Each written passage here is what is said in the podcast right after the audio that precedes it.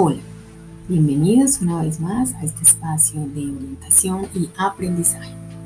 En nuestro episodio de hoy conversaremos acerca de una situación incómoda y estresante, pero a la vez muy común en nuestras familias, las discusiones familiares.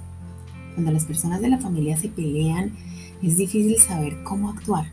Tal vez nos sintamos tristes, avergonzados o incluso hasta enojados cuando este tipo de cosas ocurren sin importar cuáles sean nuestros sentimientos, probablemente lo que más queremos es que la pelea se acabe pronto.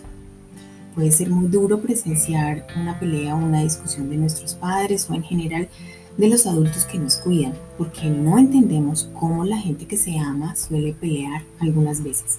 Pero es importante recordar que aunque peleen no significa que van a seguir enojados por mucho tiempo o que nos dejen de querer. Es común que la gente que convive y pasa mucho tiempo junta a veces esté en desacuerdo y se ponga de mal genio. Si te pones muy mal cuando tus padres pelean, intenta hablar con ellos acerca de eso que estás sintiendo. A veces los papás no se dan cuenta que esas peleas nos afectan como hijos, pero si les contamos cómo nos sentimos, probablemente intentarán dejar de pelear o al menos pueden explicarnos por qué están en desacuerdo. Las siguientes son algunas recomendaciones acerca de cómo manejar las discusiones familiares. Primero, si estás disgustado o enojado, intenta mantener la calma. Eso suena fácil, pero ya sabemos que la respiración nos puede ayudar. A veces, cuando más mostramos el enfado y la frustración, la persona con la que estamos, con la que estamos discutiendo, eh, pues se agranda más y va a querer seguir molestando.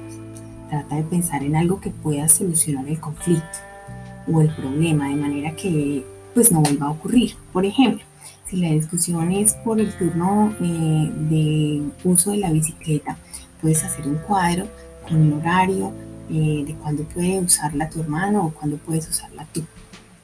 Dos, si sientes que estás tan enojado que podrías estallar, busca un lugar tranquilo y recuerda respirar. Ya sabes que cuando estamos tranquilos podemos conversar mucho mejor con la persona con la que discutimos. Y esto nos puede ayudar a sentirnos mejor y más controlados que antes y así evitamos decir cosas que de pronto puedan herir a los demás. 3.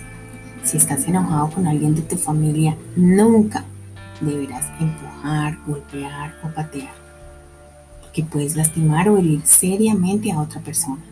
Además, que esto puede hacer que la discusión se torne aún peor.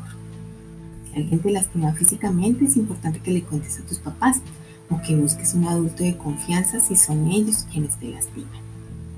Muy bien, familias, hasta aquí nuestro episodio de hoy. Esperamos que puedan conversar acerca de este importante tema de las discusiones familiares y poner en práctica algunas de las anteriores recomendaciones. Hasta la próxima. Thank you.